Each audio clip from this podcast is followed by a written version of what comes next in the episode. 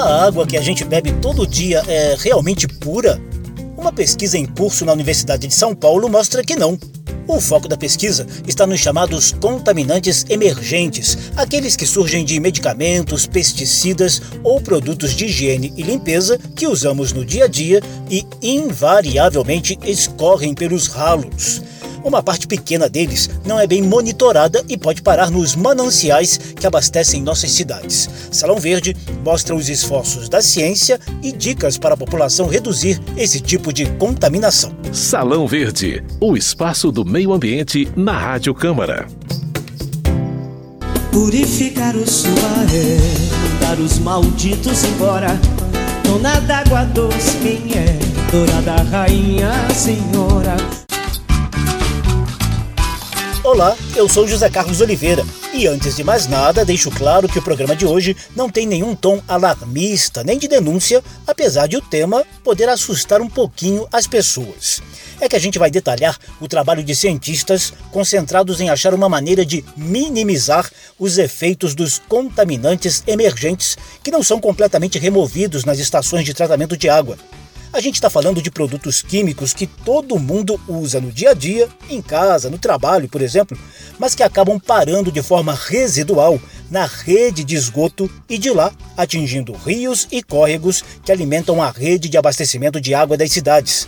Tem uma pesquisa sobre isso em curso no Instituto de Química de São Carlos, que pertence à USP, Universidade de São Paulo. O estudo poderá, inclusive, orientar a criação de normas e leis sobre contaminantes emergentes.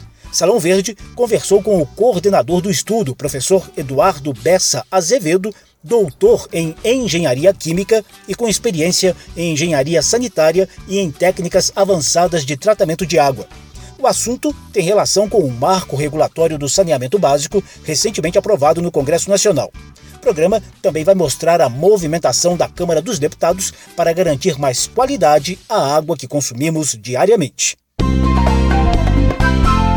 Para começar, o professor Eduardo Azevedo explica o que são esses contaminantes emergentes a gente usa uma série de substâncias no nosso dia a dia que a gente não, nem se dá conta. A gente usa remédios, né, os fármacos, contraceptivos, usa retardantes de chama, que são substâncias que são colocadas em roupa, móveis, tudo que a gente usa para evitar incêndios, né?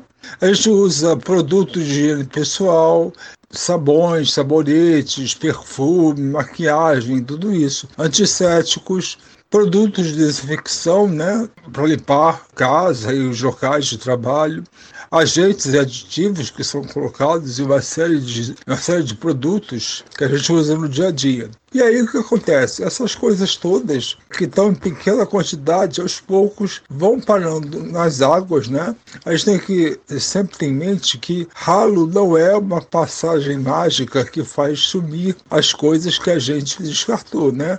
Se descartar no vaso um hormônio que uma mulher tomou para evitar a gravidez vai embora na urina, sabão que a gente passou, tudo isso acaba sendo lavado, a gente for pensar, ou no vaso sanitário ou no banho ou lavando as mãos, isso vai parar nos mananciais, porque as nossas estações de tratamento, tanto de água quanto de esgoto, não foram projetadas para remover essas substâncias. Não é que elas funcionam mal, mas só que elas não foram projetadas para isso. Então, elas não conseguem remover 100% dessas substâncias, que são variadas, né? são muito variadas. E aí acaba indo parar em lagos, em rios, em mares e contamina contaminam esses ambientes aquáticos. Azevedo responde agora a uma pergunta óbvia. Quais os riscos que a gente corre ao beber água com algum resíduo desses contaminantes emergentes? Com relação aos riscos para a saúde humana, primeiro, a gente não tem ideia agora porque o que acontece? Como as substâncias que estão presentes nas águas em concentrações muito baixas não têm problemas agudos, quer dizer, a gente pode tomar água sem risco, sem, sem ter medo, que não vai acontecer nada com a gente. Está se procurando hoje em dia, sabia? É o que poderá acontecer com, com uma pessoa se ela passa 10, 20, 30 anos ingerindo água com essas substâncias. Então foram feitos crônicos de longo prazo. E isso hoje está em estudo, não tem uma resposta para isso ainda. Há uma série de grupos de pesquisa ao redor, ao redor do mundo pesquisam isso. Quais são os efeitos biológicos na saúde humana ou mesmo na não humana desses produtos. Mas, como nós estamos falando de efeitos crônicos, já dá para perceber que são estudos demorados. Né? Tem, tem como a gente acelerar a resposta, mas não é uma resposta rápida. O que a gente sabe, por exemplo, o que já tem relatado é que peixes que vivem no corpo d'água, né, num rio, por exemplo, onde tem um descarte muito grande de hormônios, já foi relatado casos em que houve uma feminização dos peixes. Meio ambiente, outros estudos também já apontaram que os contaminantes emergentes oferecem risco de alteração no desenvolvimento de moluscos e anfíbios e decréscimo na fertilidade de aves. Mas quanto à saúde humana, é importante repetir que não há motivo para pânico nem descrédito nos serviços de abastecimento de água. Os estudos internacionais e as pesquisas do Instituto de Química da USP estão em curso exatamente para aprimorar o monitoramento e a prevenção dessa contaminação. Lá na USP de São Carlos, no interior paulista, o professor Eduardo Azevedo também coordena o Laboratório de Desenvolvimento de Tecnologias Ambientais, com várias pesquisas para reduzir os efeitos dos contaminantes emergentes no meio ambiente e, consequentemente, na saúde humana. O meu laboratório trabalha com o que nós chamamos de processos oxidativos avançados, ou seja, nosso intuito é destruir poluentes. Né? Idealmente é destruir totalmente. Mas a gente sabe que isso normalmente não é necessário. É chegar a esse nível, né? destruir completamente o poluente.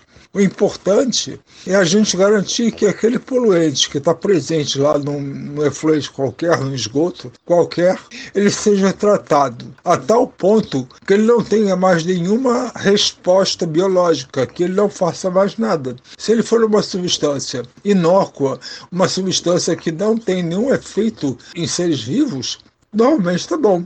Então, a gente estuda isso. Duas frentes, né? Com poluentes que são emergentes, que ainda tem poucos estudos, a gente procura estudar como que a degradação desses poluentes acontece através dos vários processos oxidativos avançados e, numa outra frente, como desenvolver tecnologias para que o tratamento, que foi já numa etapa anterior considerado eficaz, possa ser feito em grande escala com custo baixo.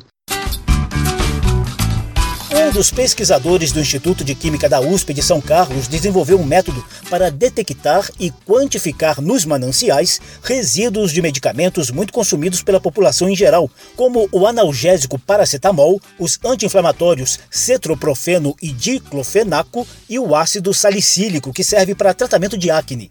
Depois foi aplicada uma técnica de reação química para degradar tais resíduos e assim garantir o tratamento da água quanto a esses quatro contaminantes emergentes. Ainda faltam alguns ajustes e testes de toxicidade para que a técnica possa ser adotada com segurança nas estações de tratamento de água.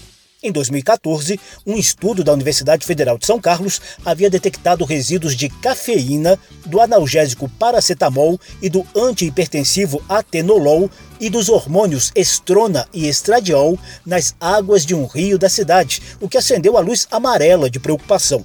O professor Eduardo Azevedo, do Laboratório de Desenvolvimento de Tecnologias Ambientais da USP, afirma que os estudos em curso também serão importantes para a futura definição de normas e leis sobre contaminantes emergentes. Quanto à questão da legislação, exatamente uma das coisas que define um contaminante emergente é que ele não é legislado, ou seja, que não existe legislação que coloque qual é a concentração máxima, qual é a quantidade máxima permitida naquele poluente numa água é, de consumo humano, por exemplo.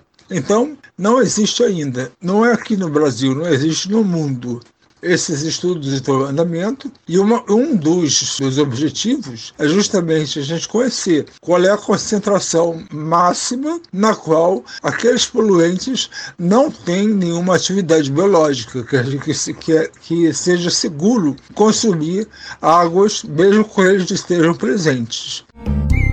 Salão Verde Os contaminantes emergentes ainda carecem de legislação, mas o saneamento básico do Brasil ganhou novo marco regulatório bem recentemente. Está lá na lei. Pode conferir. Está lá na lei. Em vigor desde julho, a nova Lei do Saneamento Básico estabeleceu algumas metas a serem cumpridas até o ano 2033. Entre elas estão a garantia de água potável para 99% da população e de tratamento e coleta do esgoto em 90% das residências, reduzindo os despejos in natura em bacias hidrográficas e mares. Para acelerar esse processo, a nova lei amplia a presença do setor privado na área de saneamento. As prefeituras ganharam novos prazos para acabar com os lixões. No caso das capitais, a data limite é 2 de agosto de 2021. Outra mudança importante: a ANA, a Agência Nacional de Águas, também ganhou competências quanto à gestão do saneamento básico. E ainda, os responsáveis por regulação de recursos hídricos serão cobrados pela análise e desenvolvimento de programas e projetos de despoluição das bacias hidrográficas. Está lá na lei. Pode conferir. Está lá na lei. Vários projetos de lei tramitam na Câmara dos Deputados com foco na melhoria da qualidade da água que bebemos. O deputado Otto Alencar Filho, do PSD da Bahia, apresentou proposta de plantio de árvores nativas para a recuperação ou restauração de áreas ecologicamente sensíveis dentro de propriedades rurais. Já o deputado Flávio Nogueira, do PDT do Piauí, propôs a criação do Inventário Nacional de Substâncias Químicas, seguindo orientação dos Objetivos do Desenvolvimento Sustentável das Nações Unidas para reduzir os danos de produtos químicos perigosos à saúde humana e ao meio ambiente. E também há várias propostas com focos na redução do desperdício de água potável, no uso de fontes alternativas de captação e no reuso, ou seja, reciclagem da água em atividades paisagísticas, agrícolas, florestais e industriais. O deputado Zé Silva, do Solidariedade de Minas Gerais, foi o relator de uma delas. São medidas importantes e que dependem dos prestadores de serviço, mas também, também dos usuários, de estarem atentos em relação quais as causas desses desperdícios. Em relação ao reuso da água, elas poderão ser reutilizadas no jardim, na limpeza das calçadas, na Câmara, a deputada Joênia Wapichana, da Rede de Roraima, já denunciou o garimpo ilegal em terras indígenas. Em busca de ouro, os garimpeiros usam mercúrio, um metal extremamente contaminante e que acaba parando nos rios de onde indígenas e ribeirinhos pescam, tomam banho e tiram água para beber. A deputada Joênia afirma que a água não pode ser tratada como um bem econômico, porque ela é bem coletivo, fundamental para a manutenção da vida. Esse é um, um principal sentido da água. E para nós, indígenas, muito mais, porque quem vem da Amazônia, né, sabe o como que é essencial a água no sentido da nossa cultura, dos nossos valores, dos nossos conhecimentos tradicionais e principalmente porque nós somos considerados os guardiões da água, onde os territórios indígenas abrigam as principais nascentes dos rios. Esse é um valor fundamental para nós. Salão Verde na reta final do programa, a gente volta a conversar com o professor Eduardo Bessa Azevedo, doutor em Engenharia Química, com experiência em Engenharia Sanitária e em técnicas avançadas de tratamento de água. Dica da semana: Marés de desgosto, detritos que boiam, estuário de Imaginem se as consciências pudessem nadar no teu leito. E se tuas margens fossem residência só dos manguezais, salvemos o Capivari, meu será tarde demais. Um detalhe importante dos contaminantes emergentes é que na sociedade moderna eles têm sido usados em grandes quantidades pela população como agravante de gerarem outras substâncias contaminantes a partir das reações químicas no meio ambiente coordenador das pesquisas sobre contaminantes emergentes no Instituto de Química da USP, em São Carlos, o professor Eduardo Azevedo tem algumas lições de casa a nos oferecer na tentativa de reduzir o impacto de produtos que consumimos no dia a dia e que acabam escorrendo pelos ralos, passando pela rede de esgoto, podendo parar nos mananciais que abastecem de água as nossas cidades. A primeira dica é o uso racional desses produtos. O que a gente pode fazer? Primeiro, usar o mínimo possível das coisas que a gente costuma usar. Claro que ninguém está pregando a gente abrir mão das comodidades da vida moderna, mas é usar com consciência. Porque tudo que você usa vai contaminar o meio ambiente, não tem como. Porque quando você usa um fármaco joga erradamente no, no vaso sanitário. Quando você toma pílula para engravidar e, e, sai na sua urina. Quando você lava suas mãos e vai embora o, o sabonete. Quando você usa um inseticida na sua casa e depois você lava né, cômodo, por exemplo, vai inseticida junto. Tudo, absolutamente tudo, vai contaminar as águas. Além de falar de solo e ar, né? a gente está falando aqui especificamente de água. As substâncias naturais foram evoluindo ao longo de milhões de anos, então faz parte da natureza. Agora, quando a gente introduz uma substância nova na natureza, é muito pouco tempo para a natureza se adaptar. Então, o potencial daquilo ali criar algum problema é grande. Os cientistas estão trabalhando para destruir essa poluição, para eliminar isso, e o cidadão comum nós todos podemos fazer a nossa parte em diminuindo a contaminação das águas. Como diz um ditado popular, muito ajuda que não atrapalha, né? Então, se a gente puder diminuir o quanto de resíduos a gente lança, estamos facilitando muito a vida de muitas pessoas e de nós mesmos. E para terminar, ouça dicas quanto ao descarte correto, sobretudo de medicamentos.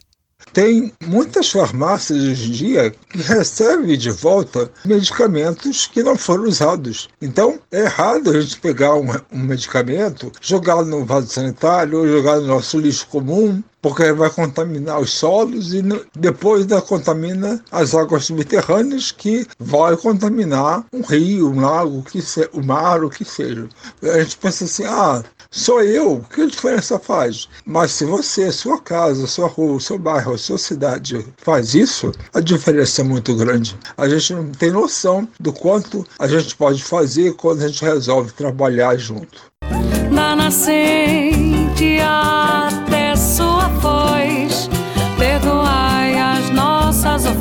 que fazemos a voz. Trechos das músicas Purificar o Subaé de Caetano Veloso e Em Nome do Estuário Amém de Paulo Perdigão ilustraram o programa de hoje. Os contaminantes emergentes que podem ser encontrados na água que bebemos foram o tema do Salão Verde de hoje. O programa teve produção de Lucélia Cristina, edição e apresentação de José Carlos Oliveira. Se você quiser conferir de novo essa e as edições anteriores, basta visitar a página da Rádio Câmara na internet e procurar por Salão Verde. O programa também está disponível em podcast. Obrigadíssimo pela atenção. Tchau. Estuário de esgoto. Imaginem se as consciências pudessem nadar no teu leito. E se tuas margens fossem residência só dos manguezais. Salão Verde, o espaço do meio ambiente na Rádio Câmara.